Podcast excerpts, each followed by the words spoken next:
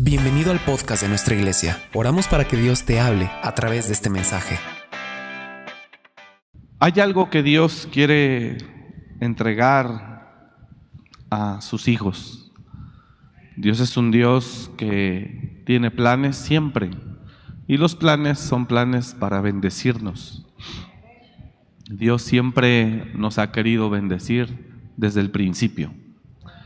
En la tercera carta, del apóstol Juan dice que él desea que usted y yo seamos prosperados en todas las cosas. Y el Señor a ninguno de los que estamos aquí, a todos los que están conectados también, Dios no lo ha dejado solo. Siempre el plan de Dios es de bien y no de mal. Pero cuando vamos a la Biblia, usted y yo en la Biblia vamos a encontrar la forma en la que Dios procede. Fíjese que cuando nosotros vemos en la Escritura y conocemos la forma en la que Dios procede, será muy fácil eh, conocerlo a Él y entenderlo a Él. Cuando uno logra leer la Escritura, uno se logra dar cuenta de eh, los planes que Dios tiene para nosotros, pero también las formas como las que Él procede o usa para bendecirnos. Eh, y en la Biblia podemos encontrar cuál es la forma en la que Él se maneja. Si nosotros no entendemos esa forma, pues vamos a estar extraviados o perdidos. Pero si nosotros entendemos bien la forma que es del Señor, pues vamos a poder estar confiados y tranquilos. Dios, eh, antes de entregar algo, primero quiere que usted aprenda a manejarlo. Si usted no está listo para manejarlo, Dios no lo puede liberar. Es por eso que en el Evangelio de Lucas dice el Señor, que Él primero nos pone a cargo de algo que no es nuestro, para que según como nos manejemos ahí, Dios te pueda entregar lo que Él tiene para usted. Esa es una forma en la que Dios procede. Dios procede de una manera en la que primero nos enseña y después nos entrega o nos otorga. Eh, algo que ocurre muy a menudo en los seres humanos es que queremos las cosas sin tener todavía la capacidad para manejarlas. Y Dios en su forma de ser no es así. Dios primero nos entrena, diga conmigo, Él nos entrena primero, Él nos capacita primero, Él nos instruye primero para después ponernos al frente de, de donde Dios lo quiere poner. Y cuando la persona comprende ese concepto de Dios y permite que Dios lo prepare, lo instruya, lo capacite, entonces Dios no va a tener ningún problema en entregarle todo lo que Él dijo que le daría. Nunca va a tener problema Dios, pero Él quiere que usted esté seguro primero. Eh, aunque no lo crea, se va a reír, no sé, el mensaje puede venir como un título que tal vez usted se va a reír o se va a enojar, no sé, pero echando a perder se, aprende. ¿Y qué significa eso? Echando a perder se aprende. Que Dios antes de entregarnos todo lo que Él tiene verdaderamente para nosotros, primero Él nos pone sobre ciertas cosas donde las vamos no a manejar correctamente. Pero sí vas a aprender la enseñanza que Él tiene para ti. Por eso la escritura en Lucas dice que si en lo ajeno no fuiste fiel, ¿quién nos confiará lo que es vuestro? O lo que Él tiene para usted. Y viene a mi mente el hijo pródigo. El hijo pródigo eh, no quiso obedecer al Padre, entender al Padre, esperar en el Padre. Él le dijo a su padre, a mí no me importa si tú me dices que estoy listo o no, a mí dame lo que me corresponde, porque no pienso más estar aquí. A mí dámelo. Y el padre le dijo, ándale pues, tome. Y le dio, pero no le dio todo lo que Dios tenía para él. Porque el padre sabía, diga conmigo, el padre sabía que el hijo no estaba preparado. Entonces el padre sabía que el hijo lo echaría a perder. ¿Cuántos hemos echado a perder algo que ha llegado a nuestras manos? ¿Cómo no? Ahí Aaroncito levantaba las dos manos. Sí, hermano. El problema ni siquiera es ese. El problema es no aprender. Porque algo bueno del hijo pródigo es que él aprendió. Diga conmigo, él aprendió. De entrada el padre le liberó algo de riqueza. Pero por supuesto no era nada de lo que el padre en realidad tenía para él. Pero cuando el hijo no quiere entender los procesos, el padre tiene que hacerle creer que ahí está. Pero el padre sabe que lo va a echar a perder todo, solo para que él comprenda y madure que no estaba listo. Dios tiene muchas cosas para usted y para mí, pero la verdadera bendición, Él no se la va a liberar hasta que Él lo vea a usted listo. Gracias por el amén. Dios tiene algo para usted, pero la verdadera bendición, Él no se la va a liberar hasta que Dios no lo vea a usted verdaderamente listo. No le va a llegar. Algunas personas, Dios permite que tengamos cierta promoción, cierto éxito, para que lo echemos a perder sintiéndonos superior a los demás, mejores que a otros.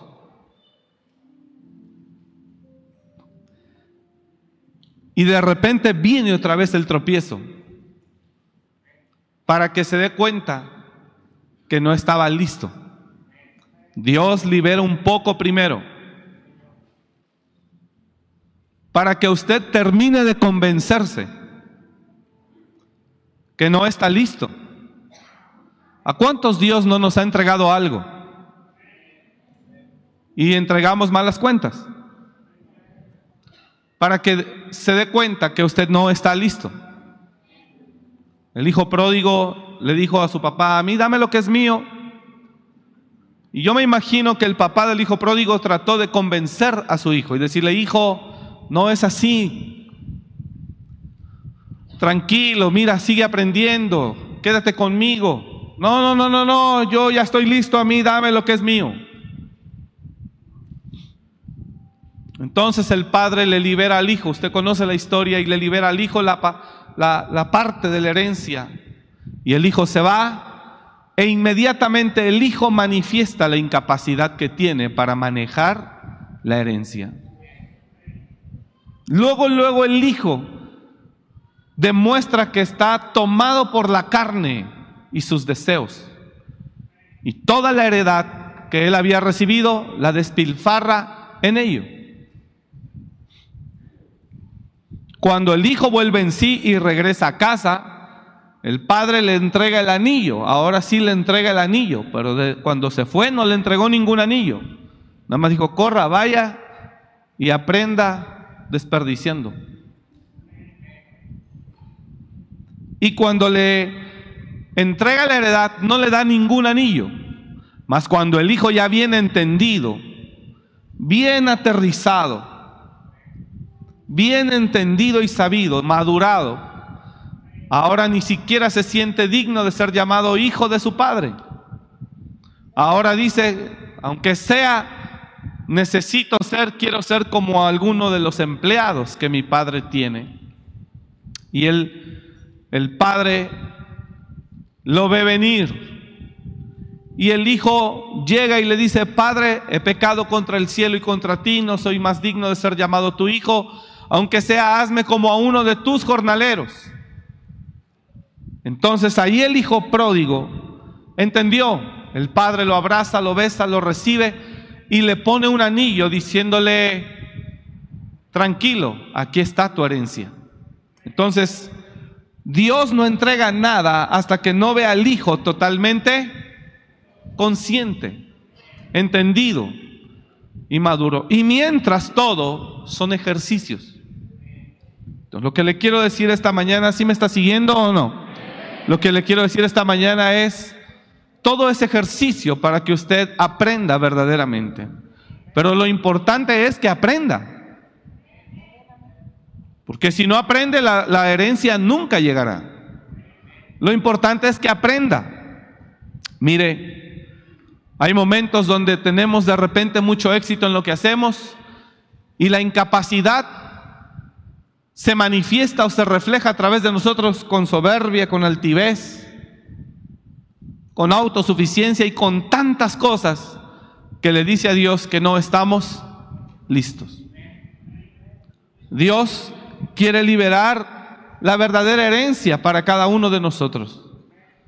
Pero Él quiere que usted, Él no lo va a hacer hasta que no se asegure, diga conmigo eso, Él no lo va a hacer hasta que usted, hasta que Él se asegure que yo estoy listo. ¿Me está comprendiendo? ¿Cuándo es cuando una persona está lista? Cuando la persona ha crecido y cuando la persona ha madurado.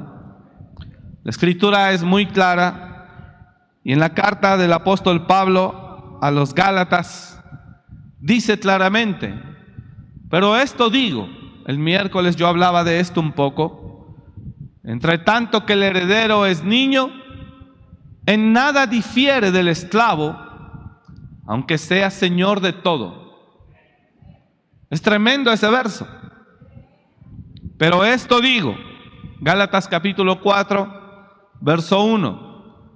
Entre tanto que el heredero es niño, eso significa mientras la persona no crezca, no hay diferencia entre él, él y un esclavo, aunque él sea el Señor de todo. O sea, es decir, aunque Dios tenga todo para él. Entonces aquí estamos hablando de un crecimiento. El crecimiento, diga conmigo, el crecimiento de una, de una persona se refleja a través de la capacidad que tiene de un gobierno. Una persona que no sabe tener un buen gobierno es una persona que no ha crecido. Y si no ha crecido, entonces la persona sigue siendo un niño. Y mientras la persona siga siendo un niño, la persona difícilmente le va a demostrar a Dios que está apta o lista para recibir la verdadera herencia. Por esto digo, entre tanto que el heredero es niño, en nada difiere del esclavo, aunque sea señor de todo. Es muy fácil entender esto, hermanos. Escúcheme, por favor. Es muy fácil. ¿Usted pondría a su hijo al frente de su negocio, a su hijo de ocho años? Es muy fácil. Imagine que usted acaba de comprar un auto. ¿Usted le prestaría ese auto a su hijo de 13 años? Ya ni tan niño de 15, cuando adolecen, adolecen, carecen de entendimiento. Esto es muy sencillo. ¿Quién le puede dar algo? ¿Qué padre le puede dar a su hijo algo? Cuando el padre mira que su hijo aún no está apto. Nadie lo puede hacer.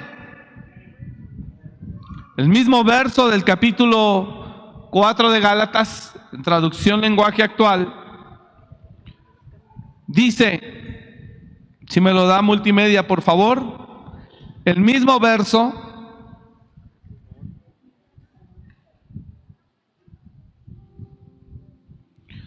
Piénsenlo de la siguiente manera. Si un padre muere y deja una herencia a sus hijos pequeños, esos niños no están en mejor situación que los esclavos hasta que se hagan mayores de edad, aunque son los verdaderos, ah, perdón, estoy leyendo NTV, aunque son los verdaderos dueños de todas las posesiones de su padre. Dame NTV y luego, luego leemos NT, eh, TLA. Piénsenlo de la siguiente manera. Si un padre muere y deja una herencia a sus hijos pequeños, esos niños no están en mejor situación que los esclavos hasta que se hagan mayores de edad, aunque son los verdaderos dueños de todas las posesiones de su padre. Verso 2. Tienen que obedecer a sus tutores hasta que cumplan la edad establecida por su padre.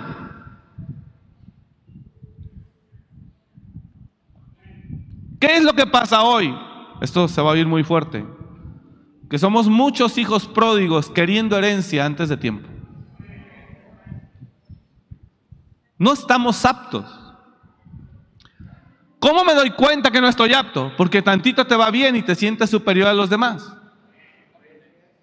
Todos los demás son fracasados, mediocres, solo tú eres el exitoso. Y eso demuestra que no eres apto. El orgullo y la soberbia se suben inmediatamente.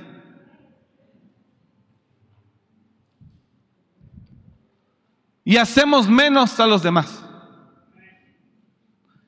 Pero la persona que ya viene tratada después del fracaso, de lo que más se cuida es de humillar a otro. Porque él es el primero que sabe lo que es el fracaso. Algunos sabemos que venimos del fracaso y sabemos lo que es el fracaso, pero se nos olvida pronto.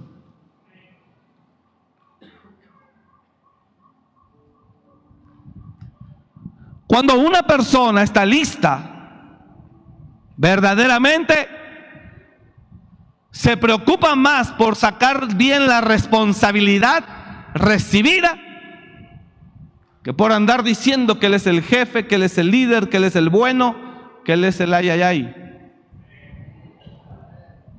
Es una persona que camina con los pies en la tierra. Que Dios lo toma de la mano y no lo deja que se exalte desmedidamente. ¿Quién es una persona madura? Pablo. Pablo decía, señores, yo tengo de té gloriarme. Soy esto, más esto, más lo otro, más aquí, más acá, más allá. Pero más bien me gloriaré de mis debilidades.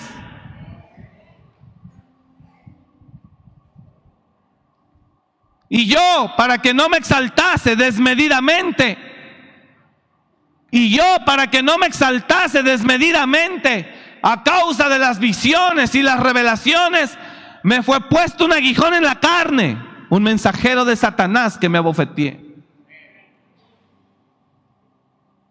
Al cual he pedido a Dios que quite de mí más de tres veces pero el Señor solo me dice, bástate mi gracia, no te alejes de mí, mantente dependiendo de mí, no dejes de buscarme, bástate mi gracia, porque mi poder actúa mejor en vuestra debilidad. Entonces, Dios no quiere quedarse con toda esa bendición. Él quiere entregárnosla a nosotros. Pero quiere que usted y yo le demostremos que estamos listos para recibirla. ¿Alguien me está entendiendo? Ahora, ¿existe formas de hacer riqueza fuera del conducto de Dios? Sí. La pregunta no es cómo lograrlo, sino cómo voy a terminar. El gobierno la enseñanza para aprender gobierno es necesaria primero. Traducción lenguaje actual. Lo que quiero decir es esto.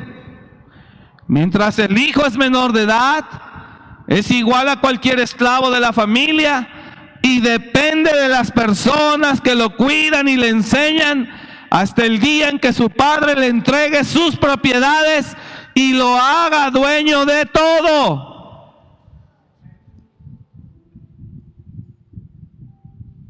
Tiene que saber esperar. Es muy simple. Es muy simple. La persona que es niña o niño, usted no lo pone al frente todavía. Pero cuando la persona ya creció, ¿sabe qué es lo primero que Dios hace? Cuando la persona que ya creció, que ya está en posibilidad de estar, de aprender, cuando la persona ya creció y está en posibilidad de aprender, Dios lo va a poner en algún lugar. No propio ni grande. Conozca el proceder de Dios. No propio ni grande. Lo va a poner en algún lugar pequeño y ajeno. Y dice el Señor, ahí aprenda. Ahí sirva. Ahí experimente, ahí conozca.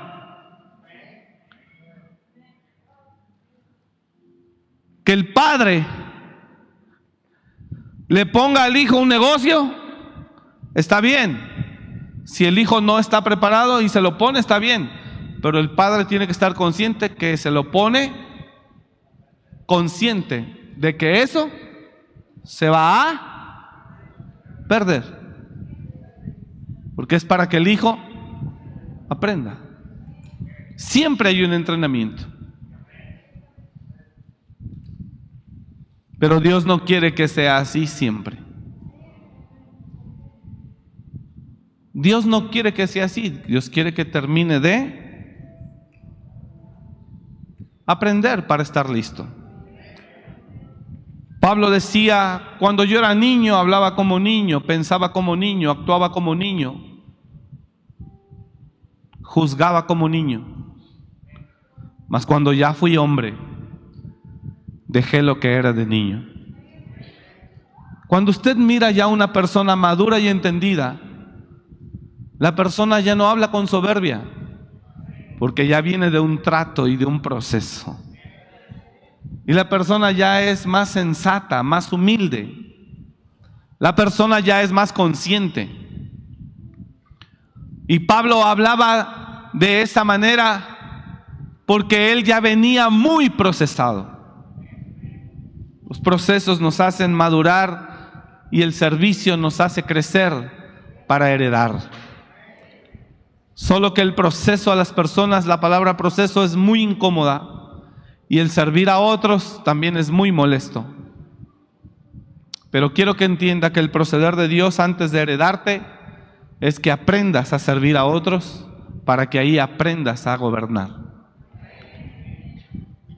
El servir a otros, diga conmigo, el servir a otros es mi entrenamiento. Así que no tenga miedo de servir a otros, en el negocio, en el trabajo, donde sea. Sirva. Y una vez que usted sirva, entonces usted hereda. Voy a hablar hoy cuáles son las características de que la persona sigue siendo niño. Y le voy a hablar de características naturales, muy sencillas y muy comunes. ¿Cuál es una señal de que la persona sigue siendo niño aunque tiene 40 años de cristiano? Porque el tener décadas de cristiano no lo hace a él, a él maduro, ni lo hace apto para recibir la herencia. Número uno,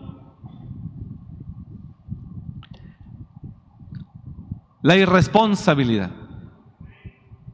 El sentido de irresponsabilidad en la persona lo hace ser o demuestra que lo hace ser una persona niña.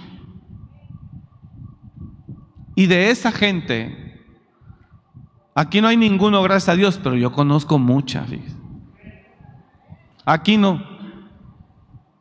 Pero hay mucha gente que la irresponsabilidad tiene un dominio profundo sobre su vida. La, la irresponsabilidad,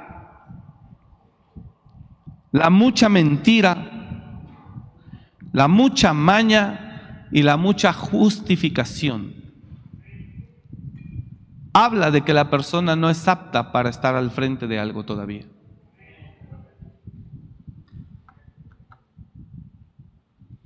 Cuando la persona no es lo suficientemente responsable, no puede permanecer mucho tiempo en ese lugar.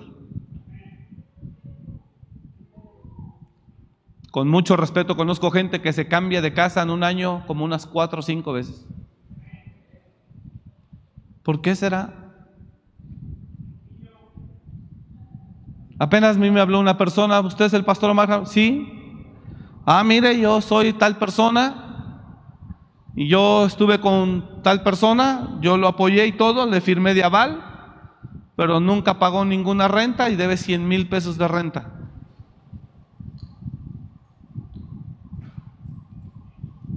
Porque el niño deja embarcado. Entonces la irresponsabilidad lo gobierna. ¿Está usted acá? Completamente. Dos, el que es niño carece de dominio propio. Carece de dominio propio. Significa que sus debilidades aún lo gobiernan. El que es niño carece de dominio propio. ¿Cómo puedes heredar tú a alguien así? ¿Cómo puede usted heredar a alguien con semejante sentido de irresponsabilidad y con una falta de dominio propio impresionante? No puede hacerlo. Y Dios, aunque tenga todas las más grandes bendiciones para él, difícilmente se las libera. Porque Dios tiene que ver en esa persona mínimo estas dos características. ¿Sí me está escuchando la iglesia? Tiene que haber en usted. Entonces, una persona que es responsable, que es responsable en todos sus asuntos, comienza a despertar la mirada de Dios. Dice, míralo, va bien. Tres, la persona que con cualquier elogio o halago se deforma. Que rápidamente adopta otra posición adopta otra mentalidad solo porque lo están elogiando, halagando o adulando. Y que la persona rápido pierde el sentido de la realidad solo por lo que le dijeron que es. Y la persona ya se siente, wow, qué hermoso predicó hermano, ¿eh? Ni el pastor predica así. Y con eso, con eso la persona se siente superior a todos. Todos son más carnales, más mundanos. Él es más santo. Él es más ungido. Incluso se siente eh, la Coca-Cola que el Señor toma todas las tardes en la comida. Cuatro, cuando no es un buen administrador de su propia economía. Sus números dicen más de lo que usted se imagina. Los números de la economía de cada individuo dicen más de lo que usted se imagina. Si me está siguiendo la iglesia, ¿por qué le estoy enseñando esto? Porque es necesario que hagamos una profunda meditación y que el año que viene hagamos los cambios necesarios. Diga el que está a su lado, tu administración debe de reflejar buenos números. José fue puesto como un buen administrador. Y gracias a que Dios estaba con él y él era un buen administrador, hizo que Egipto se convirtiera en, la, en el imperio o en el reino más poderoso que había en el mundo en ese tiempo. Porque la administración, diga conmigo, la administración juega un papel muy importante. La buena administración impide el endeudamiento. lo evita. Es más, no se inclina. ¿Quieres saber cuántos de nosotros somos malos administradores? Solo desde el momento que estamos pensando dónde conseguir dinero. Todo el que está pensando cómo consigo dinero está diciendo soy un mal administrador. ¿Quién es el, que es un buen administrador? El que está pensando cómo producir, no cómo conseguir. Cinco. ¿Está usted acá o no? Una persona que es niño fácilmente es influenciado por el sistema, por la tendencia, por la moda o por todo lo que se mueve a su alrededor en su entorno. Es persona fácilmente influenciada para poder eh, cambiar continuamente de proyectos o propósitos. Una persona que ha crecido y ha madurado cree en sí mismo y cree en el proyecto que está en sus manos. Y no fácilmente se va a desviar de lo que él está o de lo que él ha decidido hacer. Y encontramos hoy mucha gente, muchísima hermano, que no sabe permanecer en un lugar. Hoy está aquí y termina el año, empieza el año aquí y termina el año con cinco empleos distintos.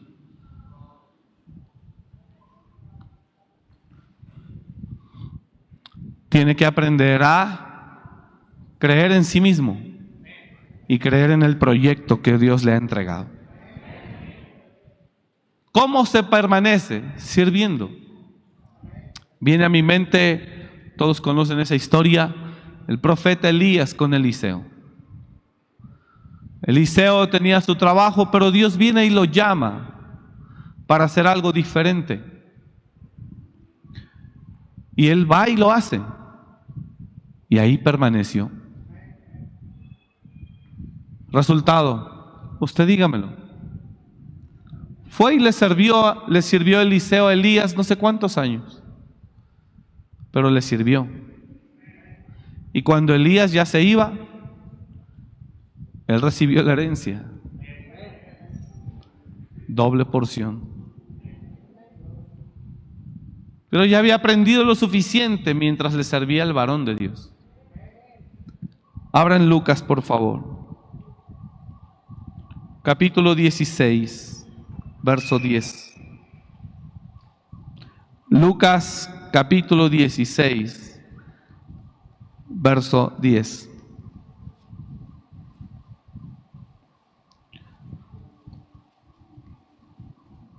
El que es fiel en lo muy poco, también en lo más es fiel.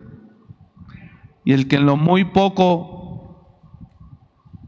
es injusto, también en lo más es injusto.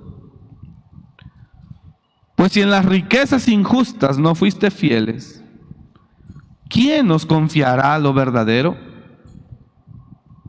Y mire lo que dice el 12. Y si en lo ajeno no fuiste fiel, ¿quién nos dará lo que es vuestro?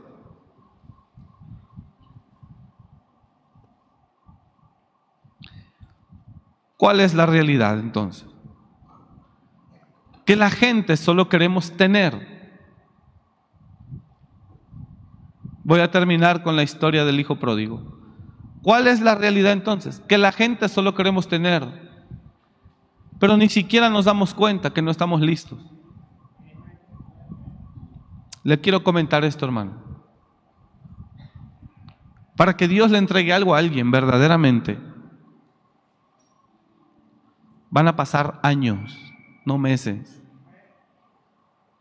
Años.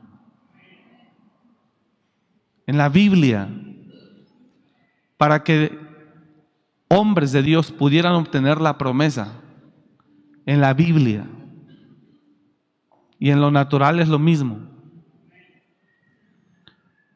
Escúcheme por favor esto.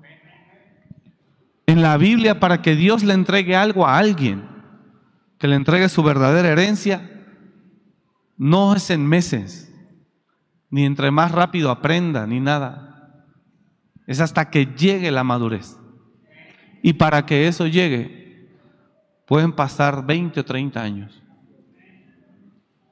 Así que si usted se quiere comer el mundo en el siguiente año, eso es una señal más de que usted sigue siendo niño. Son 20 a 30 años. Está en la Biblia.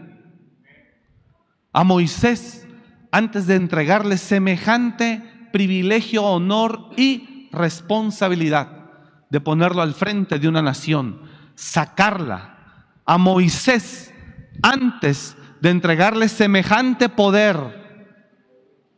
a Moisés, antes de entregarle semejante poder, semejante autoridad y miles y miles de personas, tuvo que pasar 40 años en un proceso.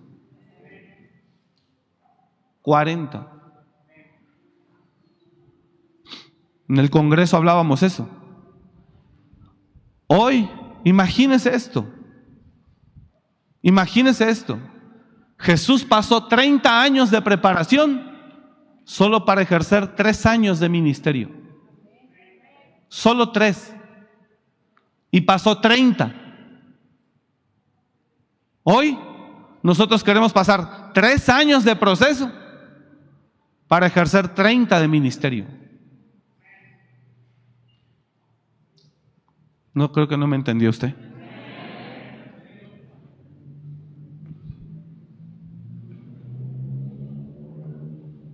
Imagínense qué locura. 30 años pasó Jesús preparándolo Dios para solo ejercer ministerio tres años.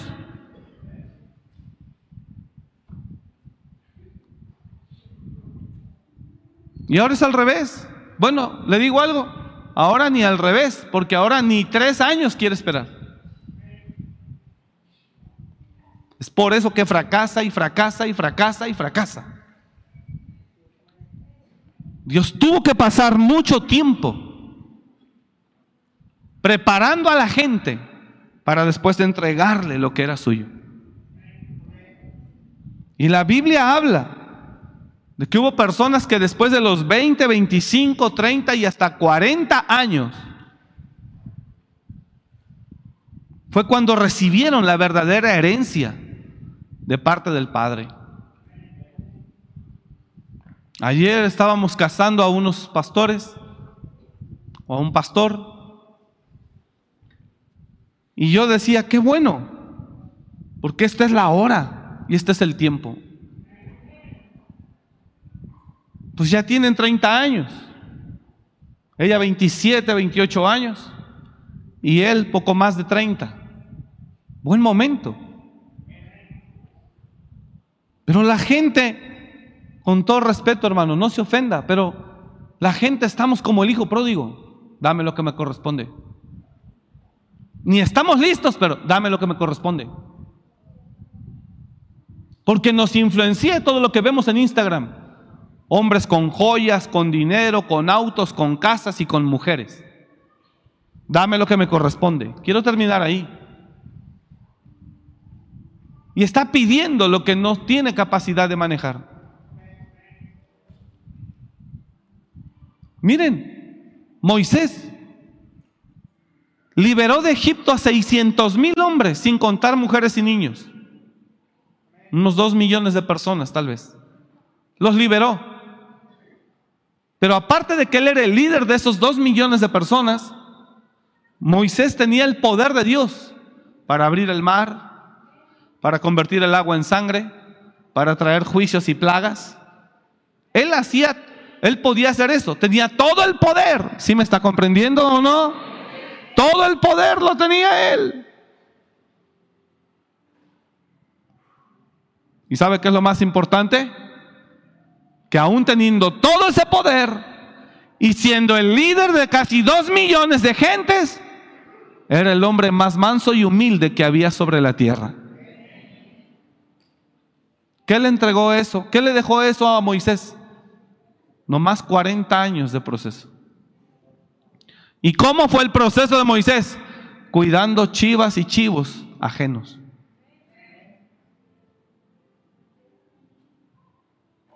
Pero hoy, con todo respeto, perdóneme, se lo digo así, somos como el hijo pródigo. Pedimos lo que no merecemos y lo que no sabemos manejar aún. Dame lo que me corresponde. Dame lo que me corresponde.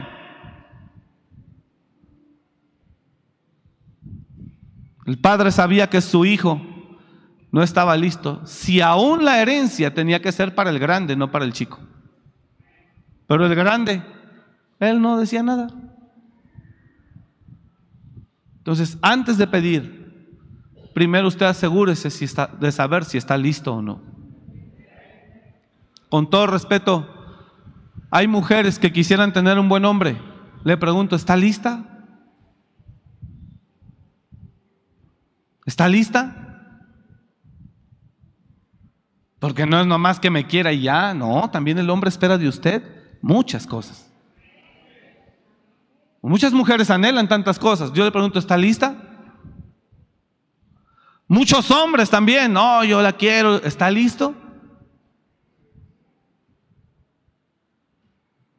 No es pedir, pedir es lo más fácil. Primero es mejor entender. ¿Será el tiempo de que yo pida esto? ¿Será el tiempo que yo estoy apto para poder tener aquello? En un día, Dios le cambió la vida a Moisés, hermanos. No tenga pena, puedes estar en el proceso 40 años, pero después de los 40 años, al otro día, ese día tu historia cambia. Tu vida cambia por completo. No sé si me está siguiendo. Imagínense a Moisés que sale como un día más de esos 40 años, se levanta, se viste, se va hacia los corrales, abre la puerta del corral y saca a sus ovejas, a sus chivas. Órale, vámonos. Y él sale creyendo después de esos 40 años que será un día más. Pero de repente allá sube una loma baja y de repente donde hay pastos ve que hay un poco de fuego. De por sí en el desierto no hay pastos, no hay que darle de comer a las ovejas y todavía se quema, pues él va corriendo para tratar de apagarlo.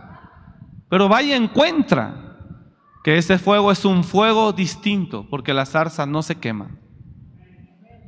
Y cuando él mira y se va acercando, ¡pum! oye una voz que le dice Moisés, quita el calzado de tus pies porque el lugar que pisas santo es. Entonces Moisés se postra, se quita el calzado. ¿Quién eres? Yo soy Jehová, el Dios de Abraham, el Dios de Isaac, el Dios de Jacob, tu padre. ¿Qué quieres de mí? Ha llegado el día, Moisés. Tú serás el libertador de Egipto. 40 años después. Me molesta que hoy la gente quiere herencia y ni siquiera está preparada. Y nomás tantito tiene éxito y se le sube. Y nomás tantito le va bien y pum, se siente superior a todo. Y no más tantito, porque no está lista. Cuando Dios toma a Moisés, Moisés ni siquiera quiere ir. Es más, Moisés se siente incapaz. ¿Cuántos les van bien económicamente y hasta ya menosprecian al mismo líder de su iglesia? Porque se siente más exitoso él que ni su propio pastor porque no está listo. Entonces Dios le entrega para que se dé cuenta que no está listo. Y Dios le entregó al hijo pródigo para que se diera cuenta que no estaba. Le entregó cualquier cosa. Moisés le dice a Dios, ¿quién soy yo para que vaya a Faraón? ¿Quién soy yo? ¿Quién soy yo para que vaya a Faraón y saque de Egipto a los hijos de Israel? ¿Quién soy yo? Y Dios le dice claramente a Moisés, ve porque yo estaré contigo y esto te será por señal de que yo te he enviado. Cuando haya sacado de Egipto al pueblo, serviréis a Dios sobre este mismo monte. Perdone que le diga esto y voy cerrando, hermano. No pierda el tiempo. Deje que en verdad Dios lo prepare. Porque Dios, por decirlo así, tiene ansias de entregarle lo que tiene para usted. Pero demuéstrale a Dios que está creciendo. Hay gente a la que le he dicho, ¿por qué te encanta que te estén cobrando? Hay gente a la que yo le he dicho, ¿por qué te encanta que te estén cobrando? ¿Por qué? ¿Por qué te encanta que dejar, dejar, dejar y hasta que te están encima? Ahí entonces vas. ¿Qué no sabes que eso le demuestra a Dios que sigue siendo un niño? ¿Por qué tienen que andar atrás de ti para que trabajes bajo presión? Porque antes no.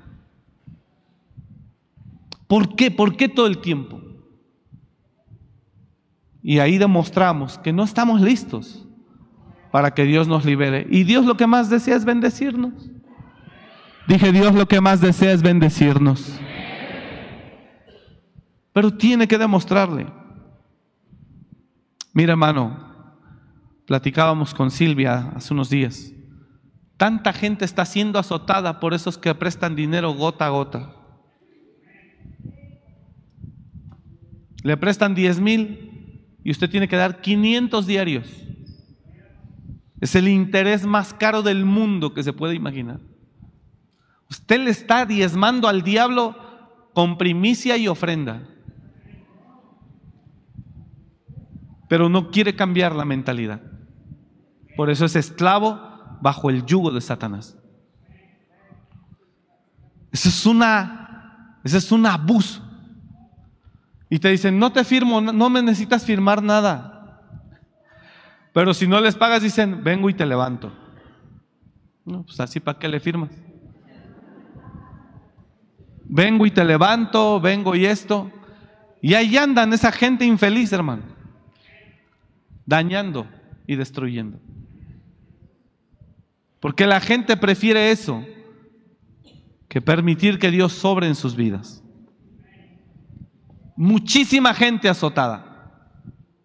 Muchísima. Azotada por ese sistema que está por ahí en las calles. Llegan a tu negocio y te ofrecen 5 mil pesos, 10 mil pesos, 300 diarios. Qué locura. En menos de un mes les das el doble. En menos de un mes. Pero le encanta a usted estar ahí. Wow porque es niño. Vamos, haga algo en el nombre de Jesús. Determine crecer. No se metan problemas que no se debe meter. Dios tiene bendición para usted, pero no es para el diablo, es para usted. Y mientras Dios vea que usted le diezma al diablo, Dios no le va a liberar nada a usted. Porque la bendición es para usted. Diga el que está a su lado, la bendición es para ti, no para el diablo. Usted está entendiendo lo que estoy hablando. Y mire entonces, Dios le entrega a Moisés ese gobierno poderoso. Y Moisés, usted nunca ve a Moisés soberbio ni altivo. Y era el líder. Nunca lo ve altivo. Nunca, nunca, nunca. Es más, lo ve preocupado. Señor, ya esta gente me está reclamando comida. ¿De dónde yo voy a sacar comida para darle a tanta gente? Ni todos los peces del mar alcanzarían para darle de comer a toda esta gente. Y Dios le decía, yo soy Dios. Y de repente Dios soplaba viento, ¡pum! Y les aventaba carne. Huevos de codornices. Dios en verdad quiere bendecir su vida. Pero usted tiene en el nombre de Jesús que determinar creerle a Él y dejarse guiar por Él. Y verá que Dios lo lleva a algo grande en el nombre de Jesús. Y si Dios ve que en el camino usted se sube, tranquilo, que Él mismo lo aterriza. ¿Sabe quién es bueno para aterrizajes forzosos? Aterrizajes de emergencia, Dios. Y en el camino es necesario, ¿eh? ¿Quién no hemos vivido un aterrizaje forzoso? A ver, levántame la mano los que no han vivido un aterrizaje forzoso. Los que no han vivido un aterrizaje forzoso, levanten la mano. Porque Dios nos va preparando. Porque después de que te prepare, prepárate. Porque va a entregar lo que es tuyo. Y Él lo va a bendecir a usted. Después de que Dios lo vea listo a usted, le va a liberar lo que tiene para usted.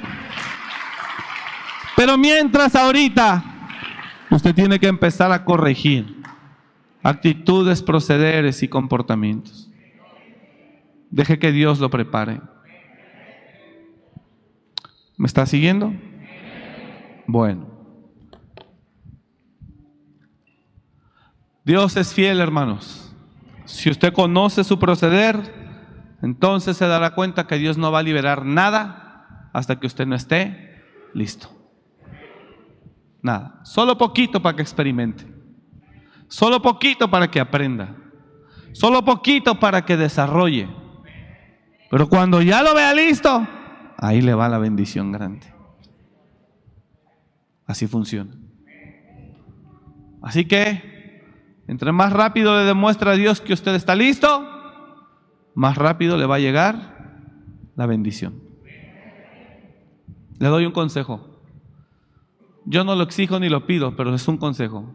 Aprenda a ser un fiel diezmador con su Dios. Apréndalo. Aprenda a ser un fiel ofrendador. Porque eso a Dios le dice más de lo que se imagina. Eso eso a Dios le dice más de lo que usted cree. Le dice, aprenda no deba a nadie. Evite lo que pueda. Y si debe, cumpla. Si adquiere compromiso, cumpla. Usted dijo tal día, tal día. Mira, hay gente del mundo que tiene más porque es más responsable que nosotros. Yo he hecho negocios con personas afuera y me han dicho, el lunes antes de las 3 de la tarde tienes tu dinero. Yo veré dónde me meto, así me dice. Pero el lunes tienes tu dinero. Y me dice, ¿estás de acuerdo? Dijo, ok. Y estira la mano. No hay papel que firmar. El lunes. Ok. Y el lunes antes de las 3 de la tarde, transferencia. Listo, mi amigo, gracias. Y también yo quedo igual. Cuando yo ahora adquiero algo, tal día, sí señor, ahí está. Todo eso es necesario. Pero el niño, híjole, perdóname, es que estaba esperando que me pagaran, no me pagaron, no me conté. Esos son pretextos absurdos que hablan de que usted es una persona que no tiene palabra, que no tiene responsabilidad. Porque su palabra tiene que ir por, si le empeña, tiene que entender que está por encima de las circunstancias que se puedan presentar. Si no, mejor no se comprometa. Usted está empeñando su palabra Usted está empeñando su palabra por encima de las circunstancias que se le puedan presentar. Dios le dijo a Jacob, porque no te dejaré hasta que haya hecho lo que te he dicho. No, y la gente, de repente yo me veía en un círculo de personas, todos mentirosos, mañosos, Dicen una cosa, hacen otra. Ellos felices de caminar entre puro tramposo. Quédese ahí. Ahí quédense ustedes tramposos, engañadores y mentirosos. Nunca verá más. Pero si desarrolla responsabilidad, hay otro círculo de oportunidades que lo está esperando.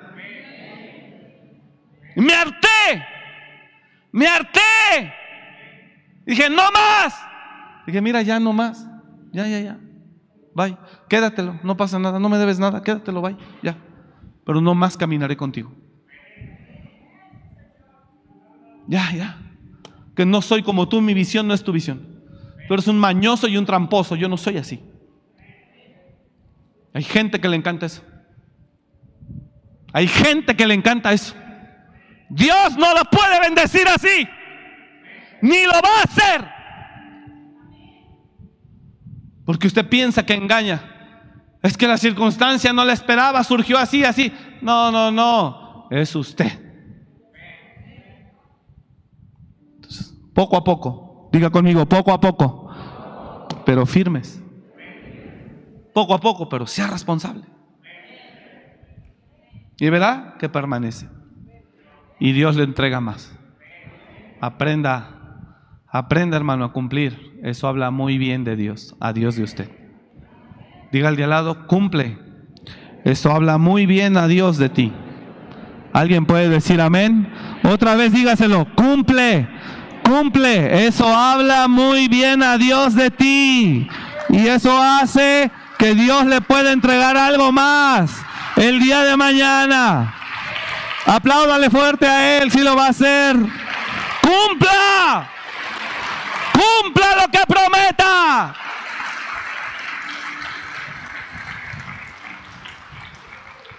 A una persona dije, tú eres así. Dije, tú eres así porque te juntas con pura gente así. Esa gente para mí no sirve, le dije. dije. Tú eres así por eso. Porque te juntas con puro mentiroso y puro tramposo, puro engañador. Entre ustedes se matan, entre ustedes se envenenan, entre ustedes se engañan. Te encanta estar ahí, le dije, no. Y eso impide que crezca la persona. Hermano, yo vengo de lo más bajo. Yo vengo del barrio, de la mentira, del engaño. Yo vengo de la astucia. Vengo de lo más vil, de lo más abajo.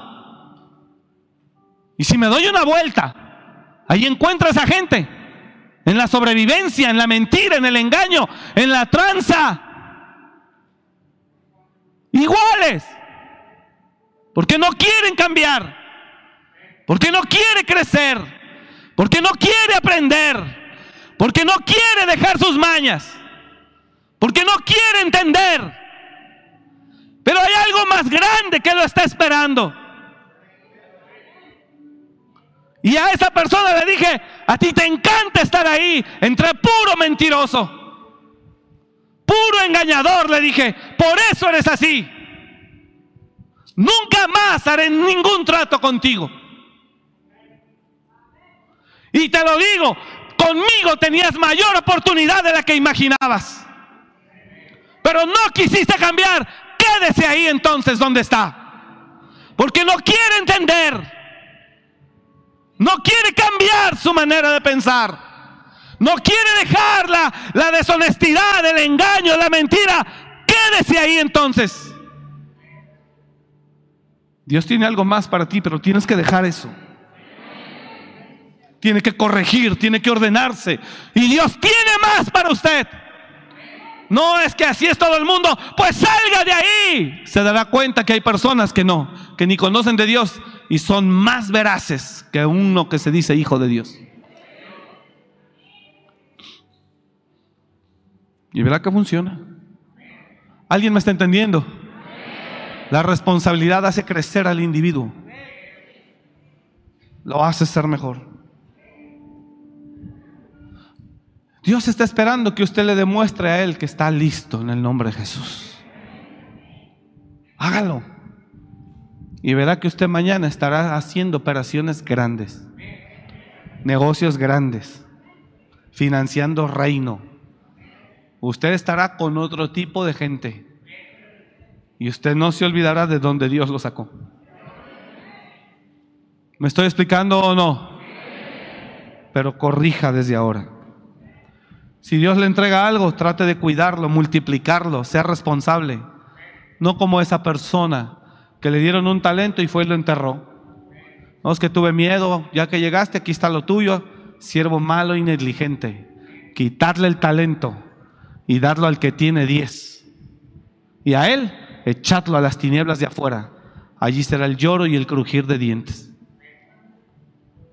Porque hay gente que no quiere cambiar, hermanos.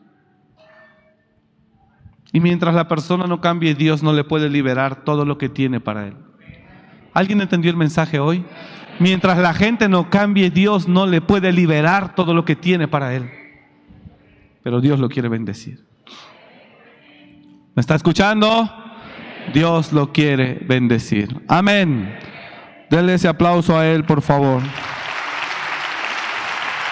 Señor, recibe gloria.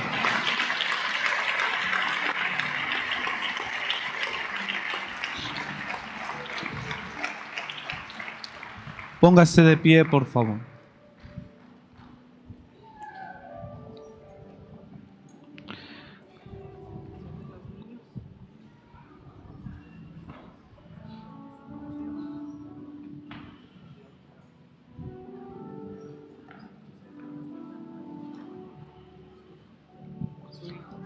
Pastor David, si pueden pasar, por favor, vamos a orar por usted, vamos a por ustedes a presentar a sus nietos. Pastor David de la Iglesia de Amor y Restauración Chilchota nos pidió si podíamos presentar a Saulo David Ortiz, a Francisco David y a Francisco David Ortiz, a Jacqueline Salazar también, hoy es la mamá, ¿verdad? Mire, hermano, a veces el cristiano cree que por medio de la fe y por ser hijo de Dios, Dios le va a entregar las más grandes bendiciones. Entienda que eso va de la mano con sentidos de responsabilidad de usted, de honestidad, de integridad, de esfuerzo, de sacrificio. Si no, no lo puede ver. Todos fuimos, todos fuimos escogidos o rescatados por el Señor, tal vez en deshonra, pero Dios nos quiere poner por honra a todo el pueblo. ¿Me está escuchando?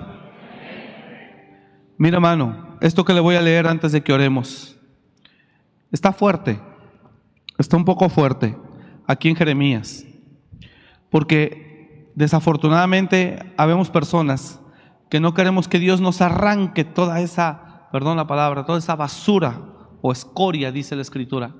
No queremos que Dios nos arranque toda esa escoria, pero sí queremos que Dios nos bendiga. No, Dios tiene que quitar todos esos malos hábitos, toda esa deshonestidad, toda esa mentira, engaño, justificación, para poderlo heredar. Cuando Dios habla a través de Jeremías, en el capítulo 6 de Jeremías, no vaya usted, solamente van las pantallas. Eh, multimedia me ayuda, por favor. Jeremías capítulo 6, verso 27. Eh, Dios está queriendo cambiar a un pueblo para no destruirlo. Dios está queriendo que, cambie el pueblo de Israel para que no lo destruya, Jerusalén propiamente.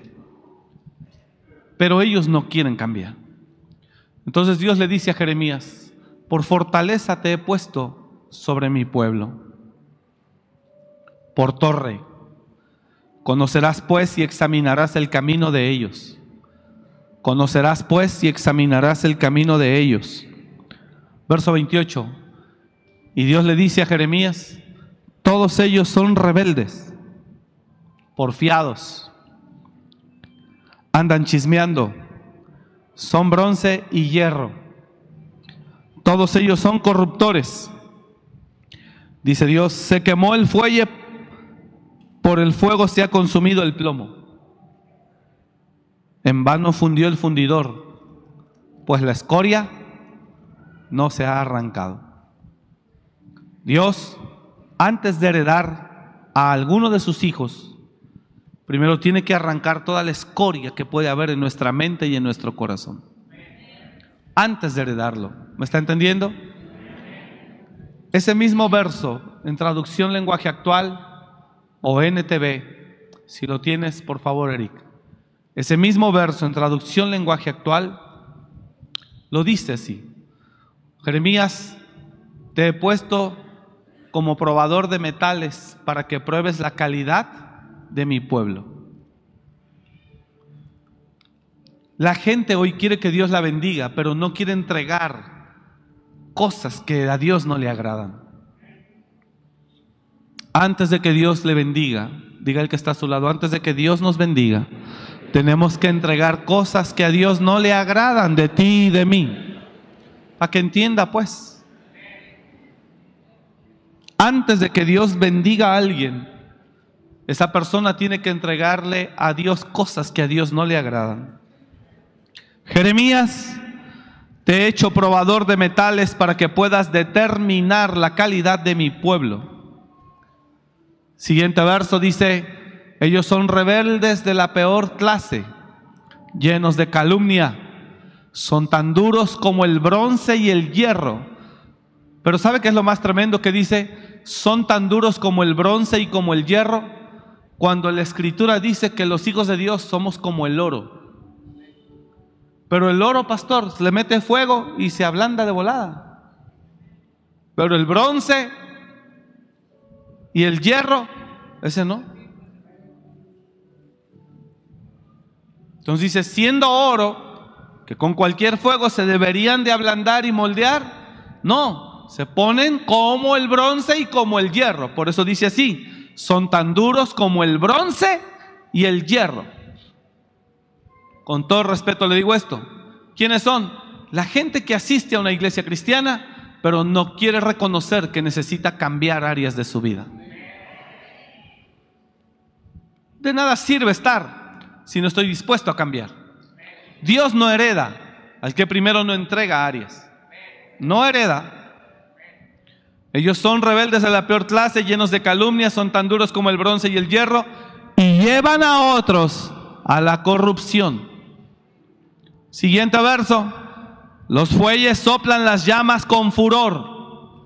Los fuelles soplan las llamas con furor. imagínese el soplete soplando el fuego, tremendo, para quemar la corrupción, pero no los purifica, ya que su perversidad permanece. Siguiente verso, los marcaré plata rechazada, porque yo el Señor los desecho.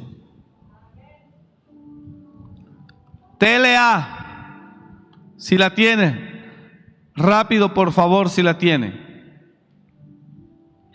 TLA, Jeremías, yo te he puesto entre mi pueblo para que vigiles su conducta. Todos ellos son muy rebeldes, está fuerte, son tercos y mentirosos, aparentan ser honestos, pero en realidad son unos corruptos. El metal se purifica en el fuego, pero los malvados no los purifican nada, son un caso perdido. ¿Cómo Dios puede bendecir al tramposo? Cómo Dios puede bendecir al mentiroso, cómo Dios puede heredar al manipulador. Dígame cómo, cómo Dios va a bendecir al que no quiere cambiar. Dios tiene una herencia grande para usted, pero tiene que primero dejar que toda esa escoria se queme. Que toda esa basura se arranque. ¿Alguien está entendiendo lo que estoy hablando? Deje que Dios quite todo eso. Y verá como después de que Dios arranque toda esa basura, la bendición se le libera sola. Pero permite el proceso de purificación. Y se hace con fuego. Pudo haber sido usted el criminal más letal. No importa eso. Para Dios no hay nada imposible. Pudo haber sido el delincuente más tremendo. No importa. No importa lo que haya sido pudo haber sido una mujer astuta, eh, manipuladora, controladora, seductora. No importa, Dios puede quitar toda esa basura y después entregarle su herencia. Pero tiene que permitir que Dios arranque toda esa escoria.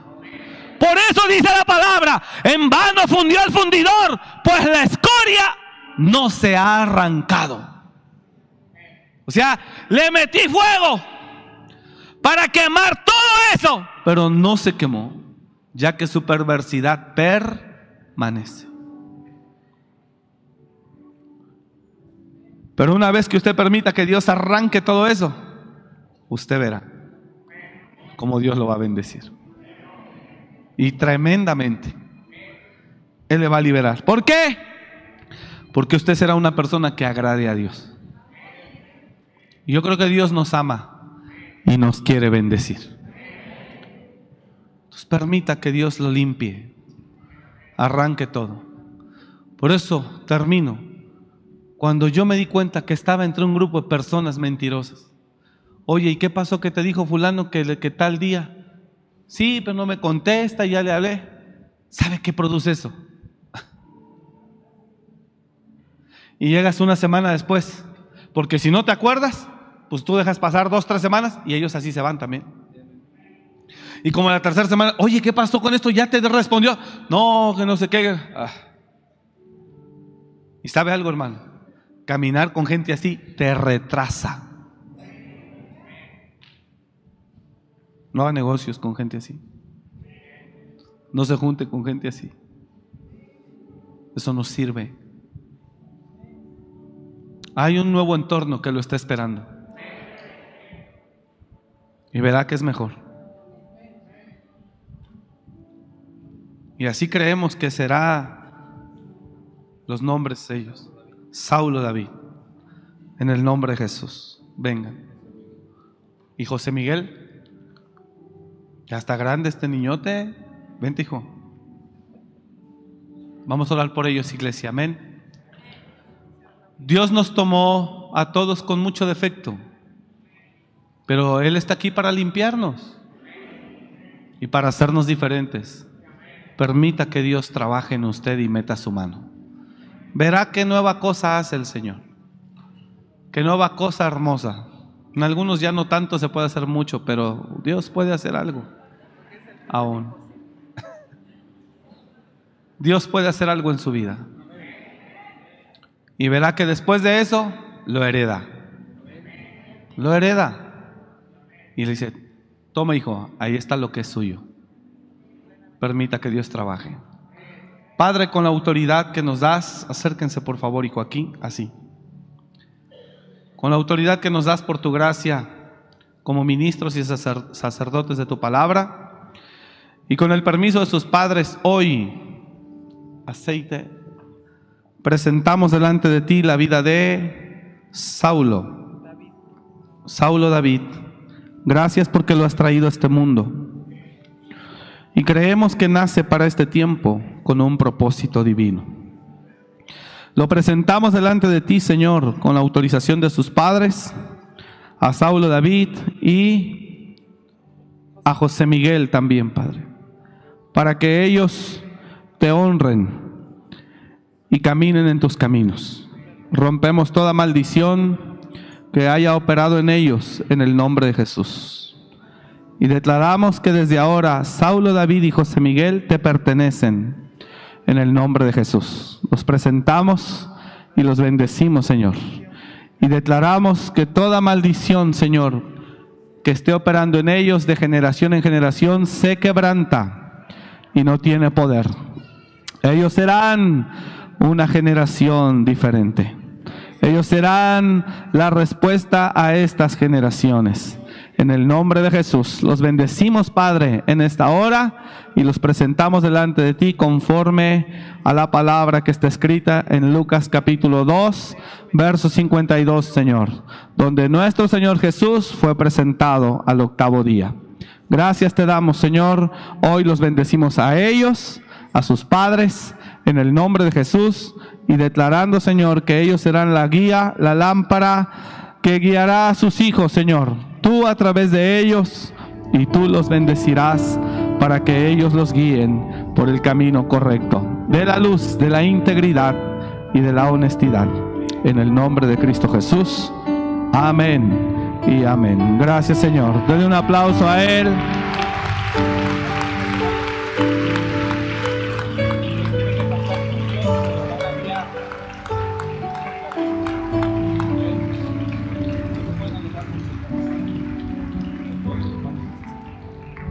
Instruye al niño en su camino para que cuando él sea grande no se aparte.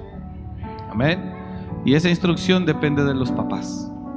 Todo padre que presenta un hijo tiene que pactar con Dios de que lo va a instruir, que va a instruir a sus hijos todo el tiempo, para que cuando sus hijos sean grandes, ellos no se aparten. Así que los bendecimos, los bendecimos, Pastor eh, David, les amamos, Pastor Albertina y toda su familia, que Dios les bendiga mucho y damos gracias a Dios porque hay más integrantes en la familia de Cristo. Amén. Damos un aplauso al Señor. Gracias, hijo. Felicidades. Padre, bendecimos tu nombre. Ya nos vamos. Aquí en una sesión de fotos antes de terminar el culto. Por favor, permita que Dios lo limpie. No pierda el tiempo. Deje que Dios lo limpie. ¿Me está escuchando? Y una vez que Dios lo limpie, le va a liberar lo que tiene para usted. Padre, te damos gracias en el nombre de Jesús. Bendigo a tu iglesia. Bendecimos tu nombre esta tarde y te damos gracias porque nos permites estar aquí en tu casa un domingo más. Señor, nos encomendamos en tu gracia. Oramos para que esta semana que inicia, cada familia vea tu mano, vea tu bendición y vea tu favor. Gracias Señor porque eres bueno. Nosotros te damos toda la gloria porque tú la mereces. En el nombre de Jesús. Y todos decimos, amén. Que Dios le bendiga mucho. Gracias por venir. Lo esperamos el miércoles.